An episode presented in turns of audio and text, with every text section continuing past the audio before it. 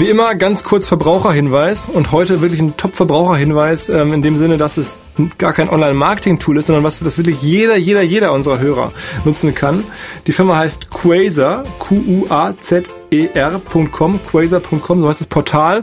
Und dort gibt's Dokumentationen und Reportagen anzugucken. Ne? Also wirklich Content, Top-Inhalte, kann man sich abends mit dem iPad aufs Sofa legen und dann Dokumentationen gucken über Hip-Hop, Gangs und Ganoven, grausame Tyrannen oder ähnliches. Echt mega coole Sachen. Ähm, so eine Mischung aus äh, TV und Mediathek am Ende. Auch natürlich Recommendation Engine, wo euch Sachen vorgeschlagen werden nach einer Weile. Aber im Wesentlichen einfach eine echt neue Content-Plattform für Leute, die mal einen entspannten Abend kostenlose Inhalte ähm, erleben wollen. Mit, mit, ja, ich war begeistert. Ähm, meine Themen, die mir gefallen haben, habe ich euch gesagt. Zwischen 15 Minuten und länger ist alles dabei. Schaut mal rein, quasar.com. Der Online Marketing Rockstars Podcast. Im Gespräch über digitales Marketing und manchmal, was sonst noch so los ist. Der Online Marketing Rockstars Podcast. Mit Philipp Westermeier. Herzlich willkommen zum Online Marketing Rockstars Podcast. Neue Ausgabe diese Woche mit einem ganz alten Bekannten der deutschen Internetszene und äh, tatsächlich auch einem alten Bekannten von mir, wenn auch nicht so gut bekannt damals. Ähm, wir haben uns mal vor vielen Jahren kennengelernt, als er wirklich äh, an der Spitze der deutschen Internetszene stand ähm, und ich bei Gruner und Ja als Assi. Gab es damals überhaupt eine Szene? Ja, eine ganz kleine Szene. Eine ganz, aber du warst damals ähm, oder bist bis heute ja geblieben äh, Gründer von StudiVZ, äh, Essan Dariani, ähm, bekannter Name, hast ein paar andere Firmen danach auch noch äh, mitgemacht und mitgegründet. Darüber wollen wir ein bisschen sprechen, über die, über die Szene heute, über die ganze Story dahinter ja. und so ein bisschen, was macht eigentlich derjenige, der so ein bisschen den ganzen deutschen Startup-Hype mit ausgelöst hat, ähm, sag ich mal. Ähm, in diesem Sinne, ähm, moin moin Essan. Hallo, Essan hier. Ja. Ich habe dich vorhin schon unhöflicherweise unterbrochen. Nein, nein, nein. Das Impul ein, ein, impulsiver, ein impulsiver Mensch, ja. ja. so, erzähl mal ja. direkt. Also alle wissen oder äh, kennen StudiVZ, viele kennen aus der Zeit dich und danach ähm, ist es natürlich logischerweise ein bisschen ruhiger geworden. Man weiß nicht mehr so ganz genau, was machst du jeden Tag. Ich glaube, ein paar Startups haben sie noch mitbekommen. Äh, Brands for Friends warst du Investor. Ähm, Gründungsinvestor auch, ja. Genau. Ähm, Board später. Ähm, aber heutzutage, was, was ist, wie ist dein Alltag? Ähm, mein Alltag verändert sich so ein bisschen im Laufe der Zeit, aber sagen wir mal so, ich habe äh, ähm, das ist das, was ich jetzt am meisten wieder äh, medial präsent war, war jetzt die der Start von Cookies. Cookies App ist ein Payment Startup oder sagen wir Fintech Startup. Wir starten mit etwas ein Consumer Produkt, nämlich ein Payment App, weil das Problem, dass man Geld hin und her schickt innerhalb von Sekunden mit einer super leicht zu bedienenden, intuitiven, coolen ähm, App, das ist noch nicht gelöst, auch wenn sich tausend Leute daran versuchen, von den etablierten Parteien wie ne, PayPal bis hin zu irgendwelchen Startups. Anderen Startups, äh, ich bin aber überzeugt, dass das Gründerteam von Cookies was ähm, diesen, diesen Nuss knackt und geknackt hat. Wir haben schon das Ganze gelauncht. Ähm, also Gary Krukliakov und Lamin Chelufi sind die beiden Gründer. Ich war Gründungsinvestor, es ist noch kein Büro, noch gar nichts gab. Gab mein Versprechen, okay, ich unterstütze euch, nehme euch, durch, helfe euch durch alle, alle Phasen, organisiere euch die VC-Runde, ähm, was dann ein alter Bekannter wurde. Ähm, ja, und das war das, womit ich am aktivsten war. Zudem war ich beim Thema Flüchtlinge. Ich war, kam im Juni 86 mit meiner Familie als Kriegsflüchtling nach Deutschland. Und zwar über die DDR, also eigentlich über die Türkei und dann äh, mit dem Flugzeug in die, nach Ostberlin und die Ost, der, der hatte keinen Bock auf diese ganzen Ausflüchtlinge. Geh mal weiter nach Westberlin. Und dann war ich ja so richtig schmutzig in diesen ganzen Harm, ähm, Flüchtlingscamps und Heimen und ja, und dann ging es irgendwie dann trotzdem ja, durch alle möglichen Krisen, ähm, familiär und so weiter. Äh, und deswegen engagierst du dich heute für die heutigen Flüchtlinge? Äh, ja, genau, das Thema Flüchtlinge, genau, warum, stimmt, ich bin da aus, ne, äh, auf äh, ADHS äh, zu viele andere Themen angeschnitten. Genau, das Thema Flüchtlinge war, äh, lag mir jetzt ein bisschen am Herzen, habe ich das ein bisschen aufgegriffen. Ähm, noch so ein paar andere politische Themen, die ich dann seit längerem verfolge, habe auch vor, zum beispielsweise am Auswärtigen Amt einen Vortrag gehalten. Ähm, ich war irgendwie, habe dann einen Keynote-Speech gehalten beim Zenit Talk vor irgendwie Nahost- und Nordafrika-Diplomaten, Geschäftsleuten äh, und ihnen erklärt, warum technologiegetrieben diese ganzen Konflikte in den nächsten 20 Jahren alle gelöst sein werden, die Gesellschaften tolerant, demokratisch, progressiv sein werden, weil die Gehirne halt ein Upgrade bekommen. Ganz kurz zusammengefasst, äh, Smartphone plus Internet plus 20 Jahre und alles wird gut. Und es wird alles gut. Okay. Das sieht okay. man jetzt schon in solchen Ländern. Okay. Das sieht nach außen ein bisschen anders aus, weil die News gebubbelt, ein Bubble produzieren, weil nur negative News äh, News sind. Okay, okay. Ähm, sag mal, ähm, bevor wir in diese komplexeren Themen einsteigen, wenn du sagst Flüchtlingsengagement, das klingt ja super. Äh, was genau hast du da so gemacht? Also was wirklich also mit eigenen Händen oder mit finanziell oder mit Beratung oder? Ja, so ein bisschen, bisschen von verschiedenes, ja. Ähm, Im Großen und Ganzen habe ich ähm, die Leute, die das unterstützen, ein bisschen promoted, ein bisschen auf Facebook was gemacht. Ein Freund von mir hat dann auch mal so ein Profilfoto. Also ich denke, also, es sind verschiedene kleinere Sachen gewesen. Aber sagen wir mal so, ich glaube an Grassroot Movements, weil äh, äh, richtige Entscheidungen oder überzeugende überlegene Lösungen und, und Aussagen, die Wahrheit setzt sich immer durch langfristig. So, wenn du damit anfängst, wir mal, auf Facebook unter deinen bei den 100 Leuten oder 1000 oder 10.000 Leuten einen Impact auszulösen, dann pflanzt sich das fort. Ja, wenn du zehn Leute überzeugst, überzeugen diese zehn Leute in den nächsten sechs Monaten nochmal zehn Leute und so weiter und so fort. Nach dreieinhalb Jahren hast du irgendwie ja, äh, sehr viele Leute überzeugt. Aber ich kann ich jetzt nicht ausrechnen. Ähm, sagen wir mal auf dem Bereich, ja. Ähm, was du mich jetzt gerade, okay, jetzt stehe ich ein bisschen auf dem, auf, auf aber, aber sag war, mal, war, war Sachen gespendet, äh, war auch in den ein Tag, ein zwei Tagen in in einem, in einem Heim ähm, unterwegs, habe das auch immer ein bisschen gesnappt oder fotografiert und was dazu gepostet, solche Dinge. Okay. Und, und habe versucht, die Leute miteinander ein bisschen zu verknüpfen, die irgendeinen Sinn machen. Also bei ähm, die Leute, die da engagiert sind, miteinander verbinden.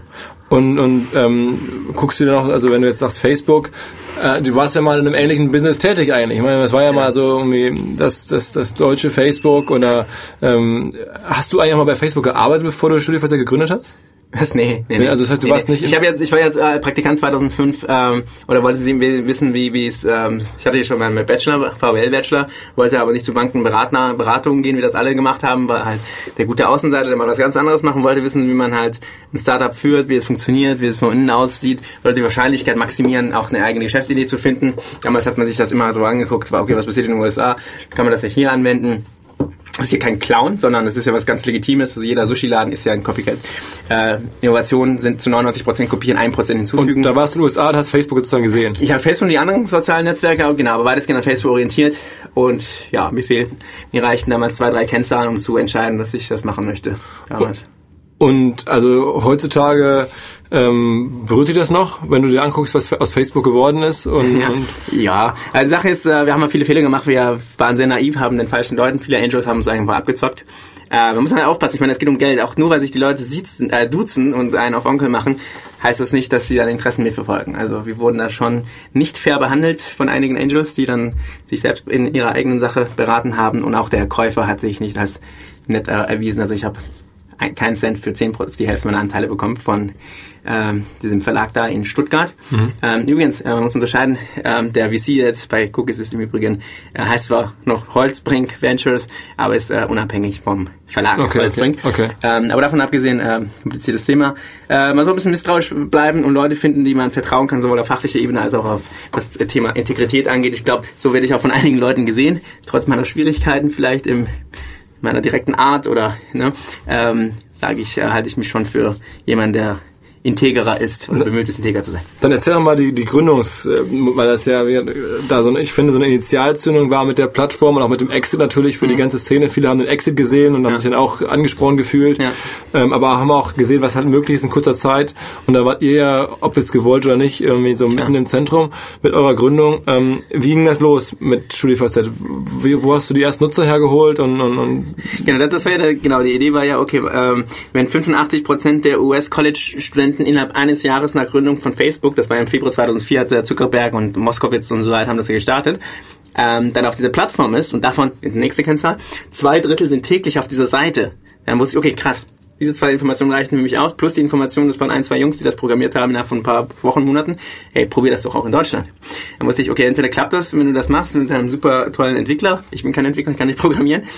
Dann kümmerst du dich um was anderes entweder klappt das in sechs Monaten, äh, weißt du, ob das fliegt oder nicht. Ansonsten hast du viel gelernt. Wenn es klappt, dann wirst du reich und berühmt. Wenn es nicht klappt, hast du viel gelernt und ansonsten danach gehst du irgendeine Beratung oder arbeitest bis in deinem Special, irgendwie in einem Startup.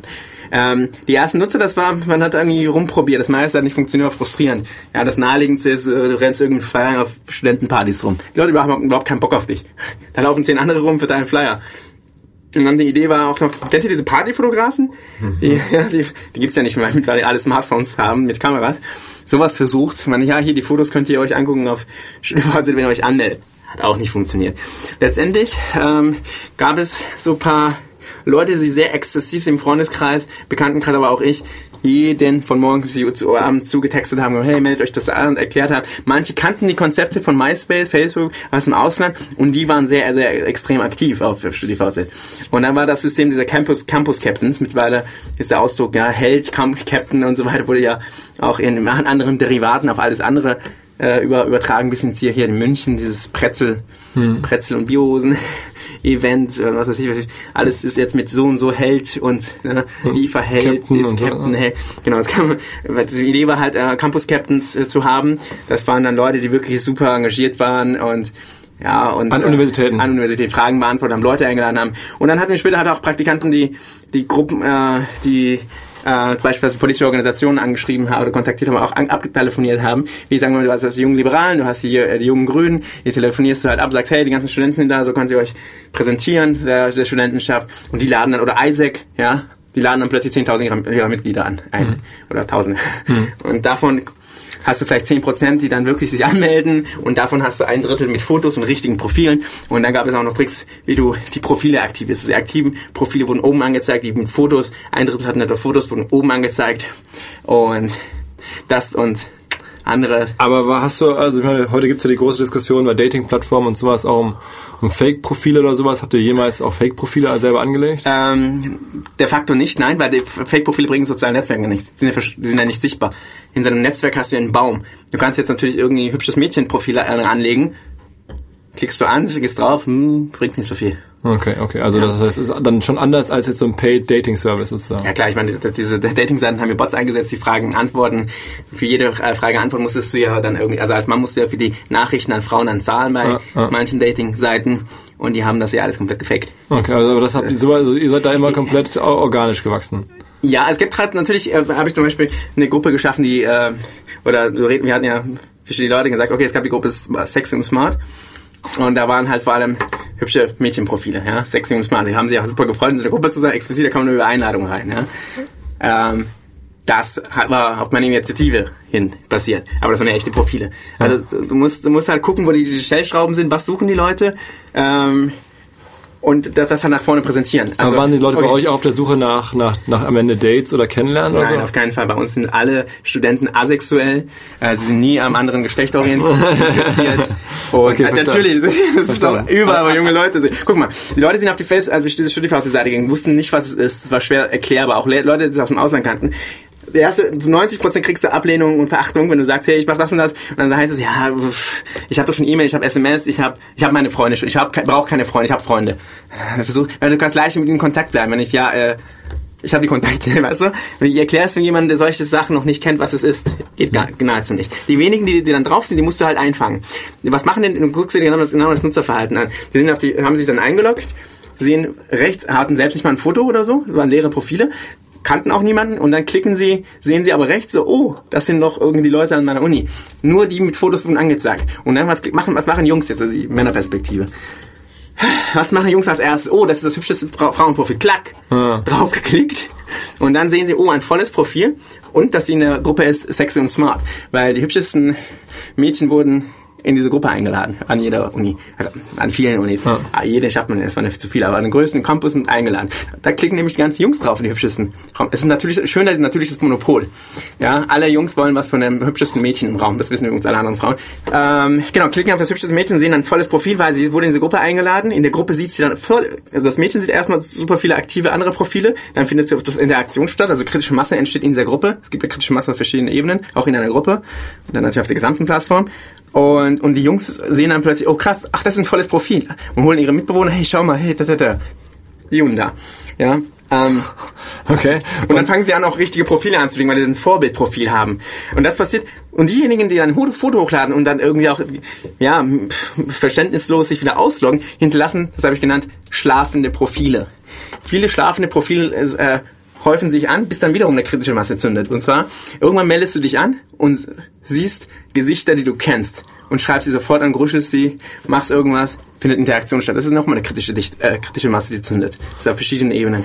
Und, und sag mal, ähm, dann hat es also funktioniert, ihr habt die kritische Masse erreicht über diese Captains, über diese Gruppen. Ähm, über solche Tricks und Kniffe über das Wort gruscheln, das nicht definiert klar, war. Klar. Ähm, und wie viele Uniques hattet ihr zum absoluten Höhepunkt? Also Ich glaube 20 Millionen. 20 Millionen Nutzer. Uniques. Äh, Nutzer sozusagen. Okay. Ja, aber aktive, ja. Ich glaube, mindestens einmal pro Monat eingeloggt war die Definition. Okay, Man muss und- halt immer gucken, was die Definition ist. Es gibt, es gibt ja viel PR-Bullshit. Wenn irgendeine Banking-App beispielsweise behauptet, irgend 100.000 Nutzer, Kunden zu haben, dann sagen was, was, was denn? Dann fragst du nach, was heißt ein Nutzer bei euch für Kunden? Dann kriegst du auf Twitter keine Antwort.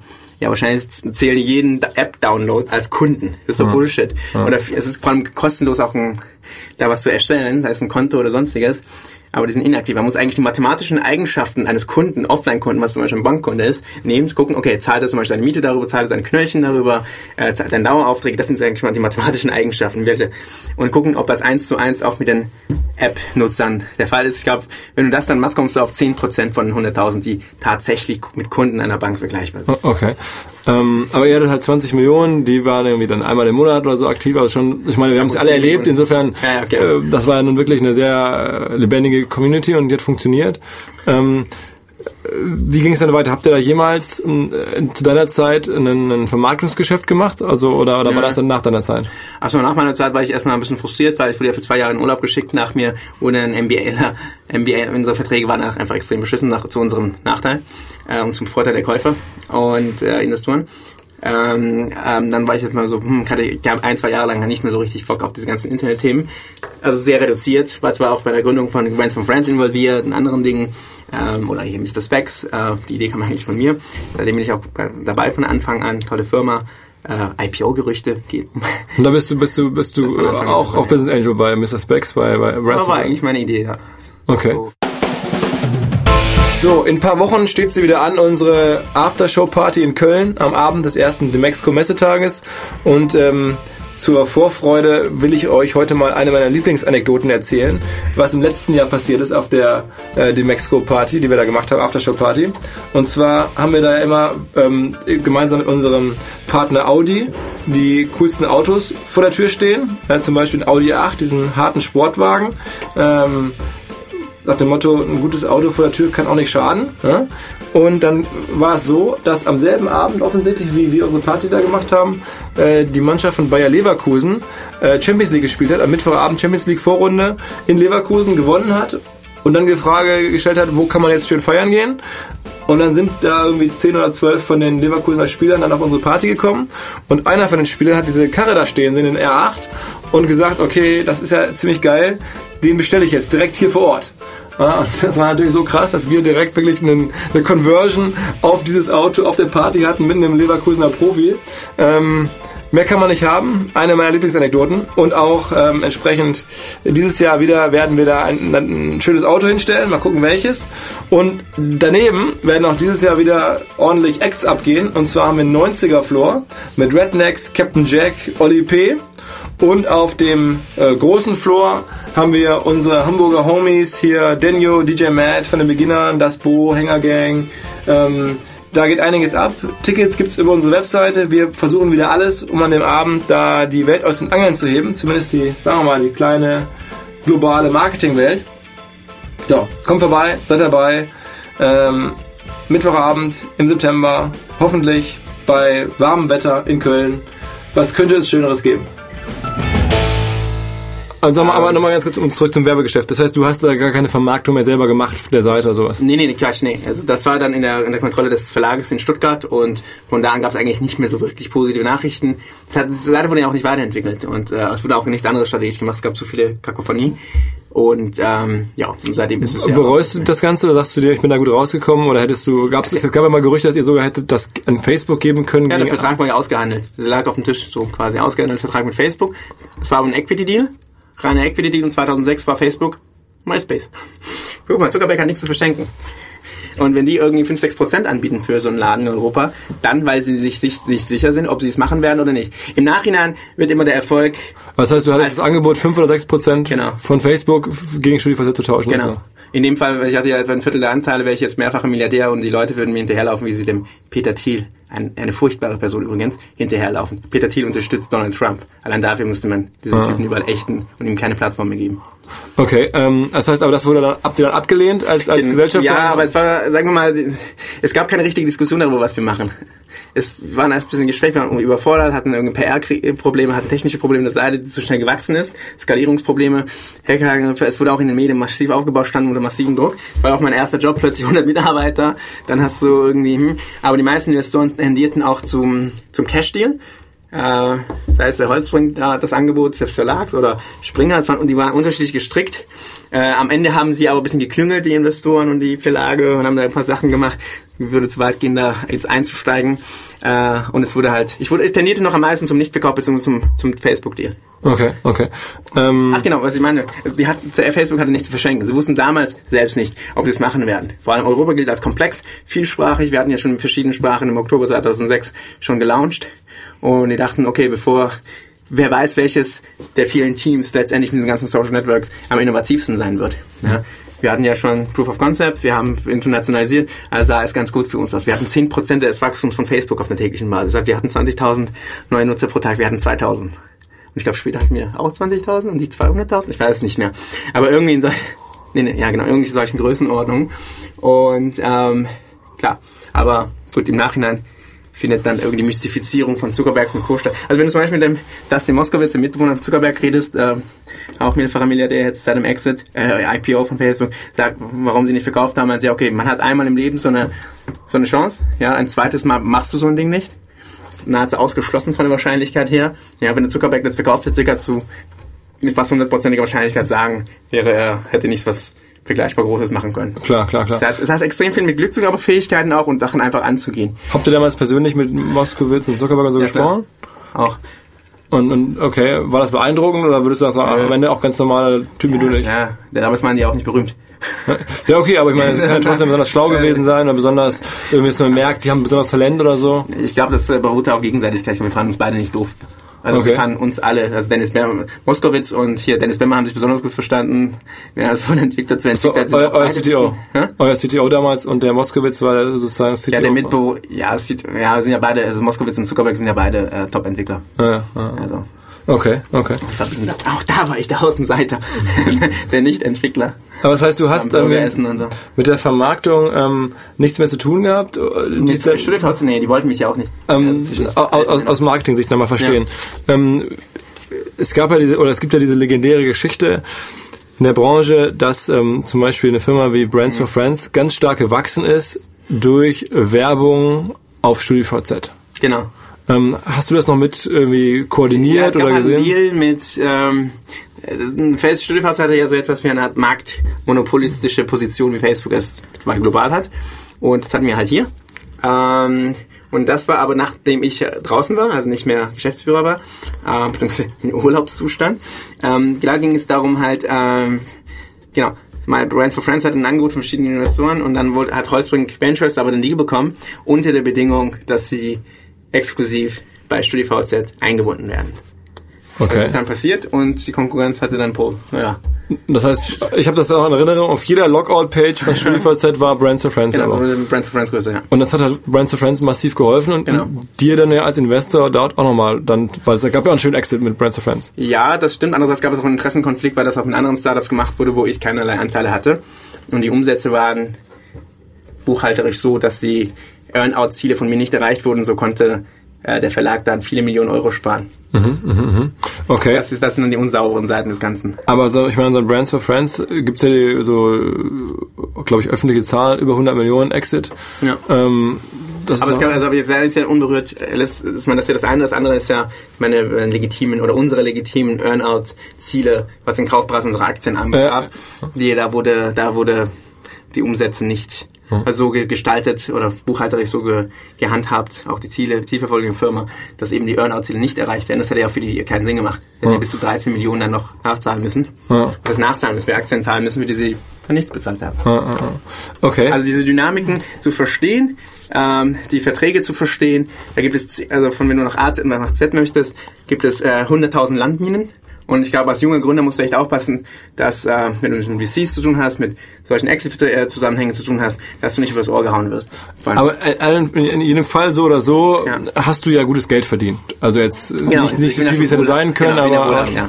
Bin jetzt äh, kein ja, vierfacher Milliardär durch den Facebook-Deal geworden, aber ja. Ähm, und äh, was machst du dann? Also unternehmerisch noch was? Äh, Investierst du in Immobilien oder in Startups, also jetzt Ja, in klar, größeren also Stil? ein paar, paar, Immobilienthemen habe ich natürlich auch. Klar, irgendwo muss man ja wohnen. Ich bin gerade im Dezember umgezogen in Mitte und äh, paar, paar andere Wohnungen, aber äh, habe hier bei der Gründung von Cookies halt maßgeblich mit mitgeholfen und als Gründungsinvestor, äh, Board, äh, Boardchef und ähm, hat- saß da teilweise auch äh, täglich dann mit im Büro. Aber du hast ja auch, sagen wir mal, jetzt bei Mr. Specs zum Beispiel investiert. Und das war dann auch äh, Genau, ganz dann auch früh in Folgerund nach, nach investiert. Also insgesamt sogar ein siebenstelliges Ticket bis jetzt. bei Mr. Specs. Ja. Okay, okay. Also nach und nach. Aber das ist, das füllt dich das aus sozusagen jetzt? Nee, aber ich, also ich, ich definiere mich nicht als Geschäftsmann. Äh, sonst hätte ich mich in den letzten Jahren äh, anders verhalten nach Öffn äh, in der Öffentlichkeit. Also ich habe eher einen experimentellen Ansatz zum Leben. Ähm, sehe mich in erster Linie nicht als Geschäftsmann, in zweiter Linie auch nicht, aber irgendwie muss ich auch ein bisschen Geld verdienen und ein paar andere Sachen machen. Das macht mir auch Spaß, aber nicht um jeden Preis. Ähm, deshalb findest du von mir auch keine Visitenkarte, auf denen irgendein Investor oder sowas drinsteht. Es gibt auch keine Page, sondern es geht halt über Vertrauen, Leute, die ich so treffe und ja, ein bisschen free, Freestyle, äh, wie dieses Interview, was wir führen. Ansonsten beschäftige ich mich wirklich mit den Themen, die mich interessieren, also wissenschaftliche Themen. Ich versuche Systeme zu verstehen. Ich spreche mit einem Verlag äh, äh, über das Thema Buch. Thema, also Thema Buch. ein Buch selber zu schreiben oder, oder eine Zu Biografie schreiben, oder? Zu schreiben, ja, genau, zu solchen Themen, die mich halt beschäftigt haben in den letzten 10, 20, 30 Jahren. Ich glaube, da kommt einiges an spannender Stoff zusammen. Okay, okay, das heißt, also du, du sagst jetzt irgendwie, du bist kein Geschäftsmann, du bist dann sozusagen Aktivist oder Genau, auf meiner meine E-Mail-Signatur steht da, ist ein Entrepreneur, Activist und Aktivist und irgendwas. äh, Intellectual. Intellectual, genau. Ja, also sozusagen äh, äh, das wilde Leben äh, des Esan Dariani. Gerade Ähm, gar nicht so wild ist. ja, wobei man was so hört, ne? Ich meine, viel unterwegs, an vielen verschiedenen Fronten äh, engagiert, ne? Also, Ja. aber nicht jetzt. Ich habe gelernt, nicht als äh, Geschäftsmann, sondern irgendwie eher äh, auch als als Aktivist, als Ja. ähm, Querdenker, als Intellectual. Ähm, Und dann tauchst du auf einmal in Hamburg auf und ich meine, wir sehen uns jetzt wieder zum zweiten Mal in kurzer Zeit. Wir haben uns ja vor kurzem in Berlin äh, auch durch Zufall getroffen. Genau, sehr. Und dann ist es zum Höhepunkt äh, meiner Assistentenkarriere bei Gunnar und Jahr haben wir uns getroffen. Da hatte ich die Aufgabe für ein Management-Meeting der damaligen Top-Leute von, von Gunnar und Jahr einen Speaker zu finden. Und dann habe ich gedacht, Mensch, hier gibt es dieses super heiße Startup Studioforce, lass doch mal da den Gründer fragen. Und dann hast du es netterweise gesagt, das würde ich zu machen. Dann waren alle nervös und äh, dann, 600, 800 Manager sind da, ne? ja, äh, sechs- 600 oder sowas, ja. Manager. Und äh, dann hast du, weiß ich noch, legendär für mich, als erstes Chart aufgelegt, dass du früher, glaube ich, im Jugendforscht unterwegs warst. Und alle so, was ist jetzt hier los? Hier kommt so ein Typ an, der zeigt uns irgendwelche Charts von Jugendforscht. Und dann hast du gesagt, ja, ich mache jetzt übrigens diese StudiVZ, alle kannten das noch nicht. Und dann ein paar Wochen später war es dann groß. Das war sozusagen äh, das erste Mal in meinem Leben, dass ich gutes Timing hatte. Wahrscheinlich auch das beste Timing aller Zeiten, aber leider nie dafür Geld bekommen, sondern nur einmal einen tollen, tolle Veranstaltung kuratiert, wo du dann dabei warst. Ja, komm mal, ich meine, das, was du machst, ist jetzt auch spannend und, und, und gut. Ähm, ich glaube, das hängt alles schon zusammen. Ich meine, so ein Jugendforsch-Ding ähm, bringt auch kein Geld, wenn du irgendwas da gewonnen hast. Aber Jugendforsch halt weiß ich, äh, du baust dir dann deine Netzwerke und deine Spuren und äh, deine Kredibilität. Und wenn du das machst, und hast du eine gewisse Kredibilität. Und als ich bei Jugendforsch teilgenommen habe und gewonnen habe, hatte ich eine Kredibilität. Und habe bei Jugendforsch jemanden kennengelernt, also den ich dann Jahre später kontaktiert habe, mit dem ich dann StudiVZ gegründet habe, gegründet habe nämlich Dennis Beckmann. Der hat als Teenager einen Musiksynthesizer, einen Musikchip für Musiksynthesizer entwickelt. Und was, was hast du, was, Und ich wusste, dass er extrem gut programmieren kann, war ein Jugendforsch Alumni-Netzwerk und äh, was hast denn du bei Jugendforscht entwickelt? War- Warnsystem für Gleichsarbeiter. Also unspektakulär, von was das Niveau angeht, im Vergleich zu der Arbeit von Dennis Beckmann. Ähm, aber worauf ich hinaus wollte, ist, dass der, der Dennis dann halt, ja genau, gesehen, okay, der Dariani ist irgendwie nicht total blöd und ich wusste, okay, der Typ ist ein super, super guter Entwickler. Und hat zum Beispiel ein Instant Messaging Programm entwickelt, sowas wie ICQ, nur für irgendwie 150 äh, Jugendforsch-Alumni-Nutzer, die jedes Mal, wenn sie einen Computer gestartet haben, das die Programm mit hochladen mussten. Was machen- Wo, also sozial hat es überhaupt keinen Sinn gemacht, weil die drei Leute, die dann miteinander wirklich befreundet sind, also die kannst du auch anders kontaktieren, musst jedes Mal nicht so ein Programm starten. Aber ich habe gesehen, okay, er hat die Fähigkeit, sowas zu entwickeln, äh, aber der soziale Kontext macht, macht überhaupt keinen Sinn, deshalb funktioniert die App, also nutzt keiner die App, aber wenn man ihn mit mir zusammenbringt, dann explodiert was, was macht er, was macht er heute? Er hat auch keinen 9-to-5-Job. Ich glaube, er genießt so ein bisschen das Leben, hat äh, Familie mit zwei Kindern. Äh, ich, die letzten Tage, ach ja, ist investiert auch bei Cookies. Äh, das letzte Mal am Vertrag habe ich ihm geschrieben, da war er in den USA. Ich glaube mit seiner Frau, Kind, das weiß ich gar nicht mehr. Hat ein Ferienhäuschen oder Wohnung in Marokko, da ist er ziemlich oft. Seine Frau ist Marokkanerin ursprünglich. Ja, Also nicht jetzt so voll an, und ihr wart aber drei Gründer, ne? nee, zwei. Okay. Ja gut, aber in der, in der Presse und so weiter standen bis zu 20 Leute als äh, Mitgründer die ich teilweise selbst nicht kannte. Okay. Also wenn du Dinge erfolgreich hast, äh, ist dann irgendwie neigten dann plötzlich dazu auch frühe Investoren sich Mitgründer zu nennen. Bei Cookies unterscheide ich ganz streng zwischen den Gründern und ich bin der Gründungsinvestor, mehr nicht. Okay, okay. Das heißt, es gab zwei Gründer und alle anderen waren dann mehr oder weniger dazugekommen und Ja. mal früher, mal später. Genau. Okay, okay, okay. Also, ähm, wir schließen ab sozusagen. Ähm, nicht alles gut, aber vieles gut Ja. und du arbeitest an den anderen Dingen. Gut, gut. Ähm, also vielen Dank, dass du mitgemacht hast, dass du ein bisschen gequatscht hast, ein bisschen abgedatet hast, ähm, ein bisschen erzählt hast von früher, ähm, damals marketingmäßig, wie ist es losgegangen. Ähm, äh, hat mich gefreut, sozusagen, dich wieder zu sprechen, ja, insbesondere. Ähm, Wieder zu sehen. Genau, genau, ja, das, das auch, aber das ist jetzt für den Podcast ja nur zweitrangig. Ähm, insofern ähm, vielen Dank und ja, ich hoffe, ihr nehmt was mit. Ähm, bis bald. Ciao, ciao. Tschüss und vielen Dank.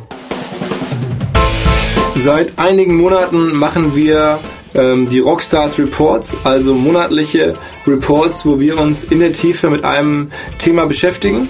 In diesem Monat ist es das Thema Snapchat. Wir haben alles rund um Snapchat umgekrempelt und analysiert, was man nur tun kann mit den Augen eines Marketing ähm. Ähm, schaut mal rein. Rockstars Report auf unserer Webseite, 99 Euro und alles, was ihr braucht zu verschiedenen Themen. Buzz,